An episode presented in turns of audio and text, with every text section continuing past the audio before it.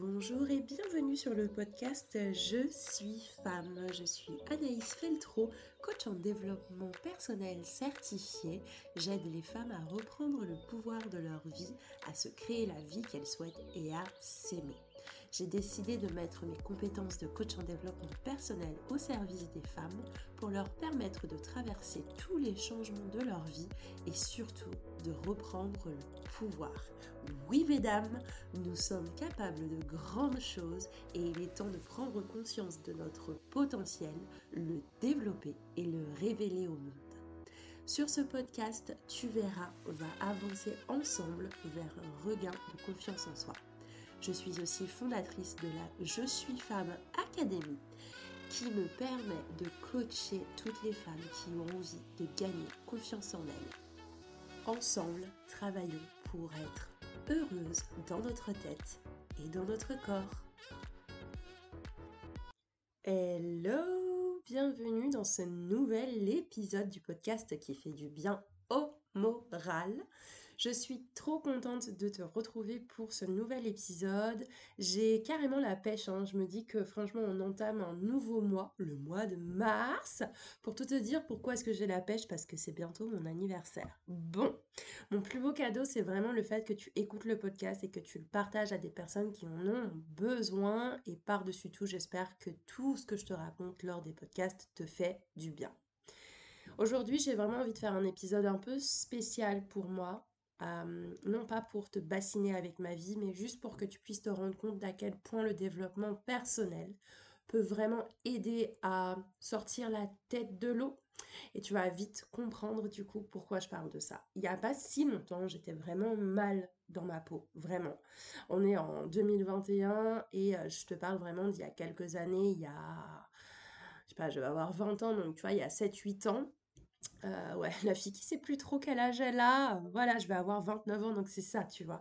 Dans les années 2012-2013, donc euh, j'étais en, licence euh, quand je me suis vraiment rendu compte à quel point j'allais mal et à quel point surtout je m'orientais mal dans ma vie, mauvais choix de fréquentation, des études qui finalement aujourd'hui bah, me servent, hein, certes, mais finalement je fais pas du tout ce pourquoi j'ai étudié. J'ai un diplôme en traduction.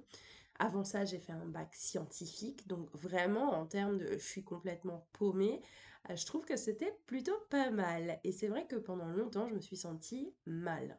Alors, mal dans le sens où j'avais du mal, vraiment beaucoup de difficultés à exprimer euh, ce que je ressentais réellement, à exprimer mes réelles émotions et à finalement, au-delà de les exprimer, j'avais aussi du mal à me rendre compte de mes émotions parce que je me concentrais beaucoup sur ce qu'on attendait de moi. Je ne voulais pas décevoir, je ne voulais pas euh, qu'on ait une mauvaise image de moi, je voulais vraiment être, entre guillemets, à la hauteur euh, de ce qu'on attendait de moi. C'est-à-dire ben, euh, devenir potentiellement médecin.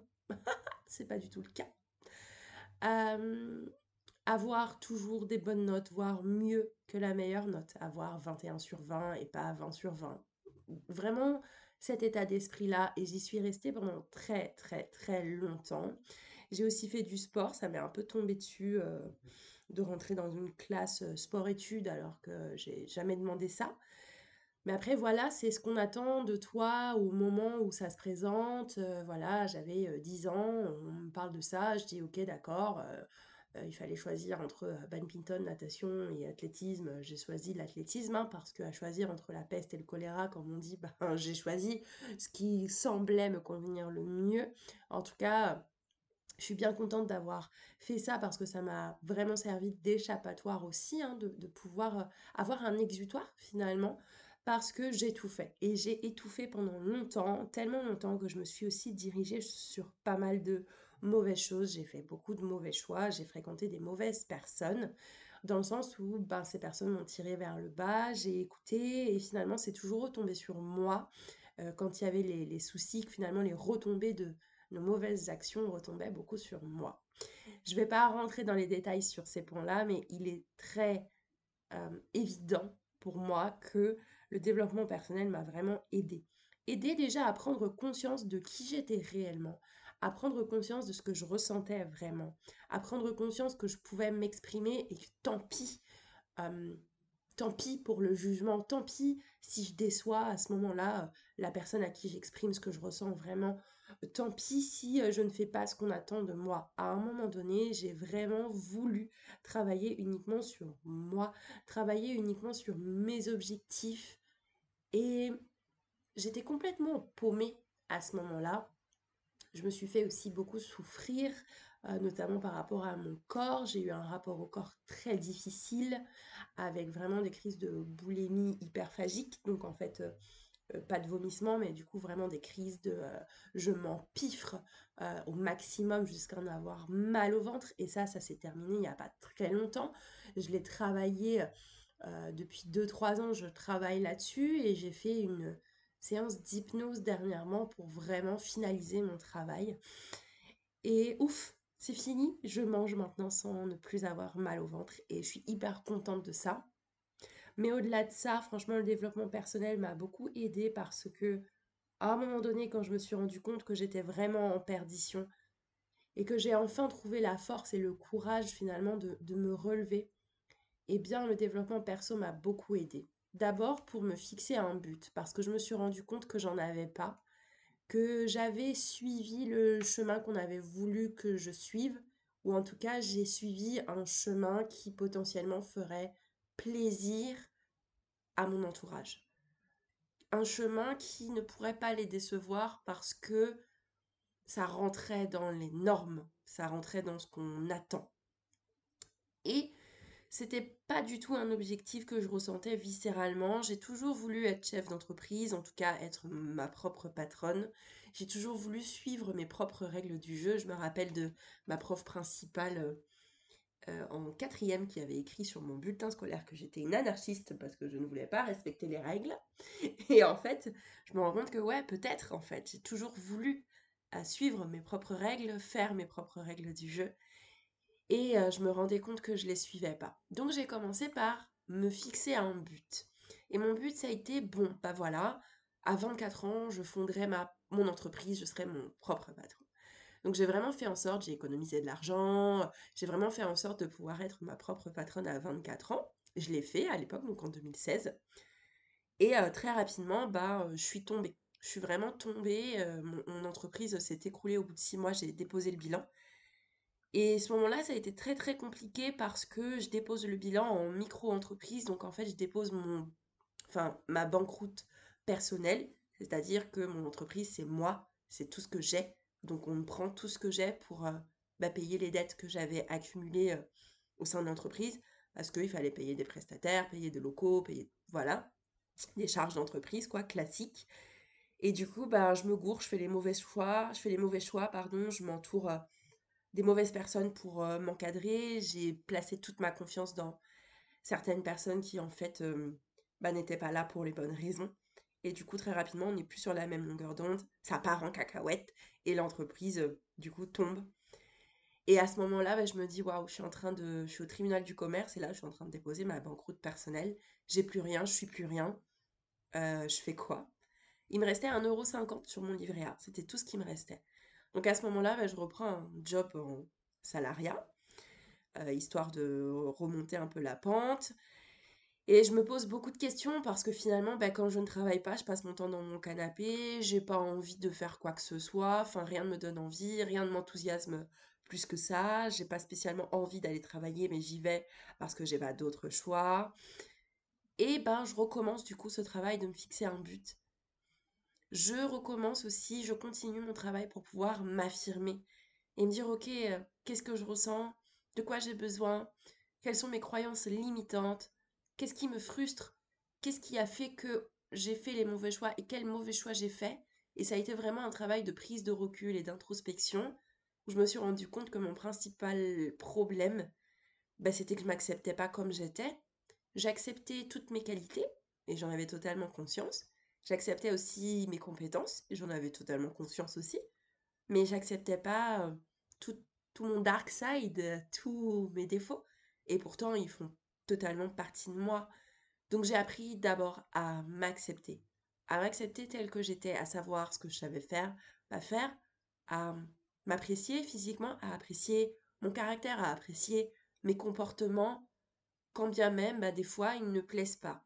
Parce que on est toutes principalement constituées d'atouts, de valeurs. Et oui, on a quelques comportements qui peuvent déplaire, qui peuvent vexer, qui peuvent blesser. Mais c'est comme ça, en fait, c'est l'humain. Dès lors où c'est pas fait volontairement, eh bien, il y a certains comportements que nous avons qui peuvent blesser un interlocuteur et sa blessure ne nous appartient pas parce que nous, on n'a pas agi pour le blesser. Et c'est ce que j'ai appris en travaillant vraiment sur moi. Pardon, il y a beaucoup de temps de blanc pendant ce podcast, je crois, mais en fait parce que je parle de moi, donc c'est toujours un peu délicat, délicat parce que euh, ben, c'est pas un podcast que j'ai préparé, c'est un podcast que que j'ai eu envie de faire et qui m'émeut particulièrement euh, parce que bah, je parle de moi. Et je parle de moi parce que j'espère vraiment que ça va pouvoir euh, t'aider. Donc, mes outils pour finalement sortir la tête de l'eau, me rendre compte que j'étais, avant d'être l'enfant de quelqu'un, ou avant d'être la salariée de telle entreprise, ou de faire euh, tel métier, avant tout j'étais une personne, j'étais quelqu'un, et qu'il fallait que je travaille vraiment sur moi, sur mon acceptation, sur mon estime de moi, pour pouvoir recommencer et atteindre le but que je m'étais fixé, qui était vraiment d'être chef d'entreprise.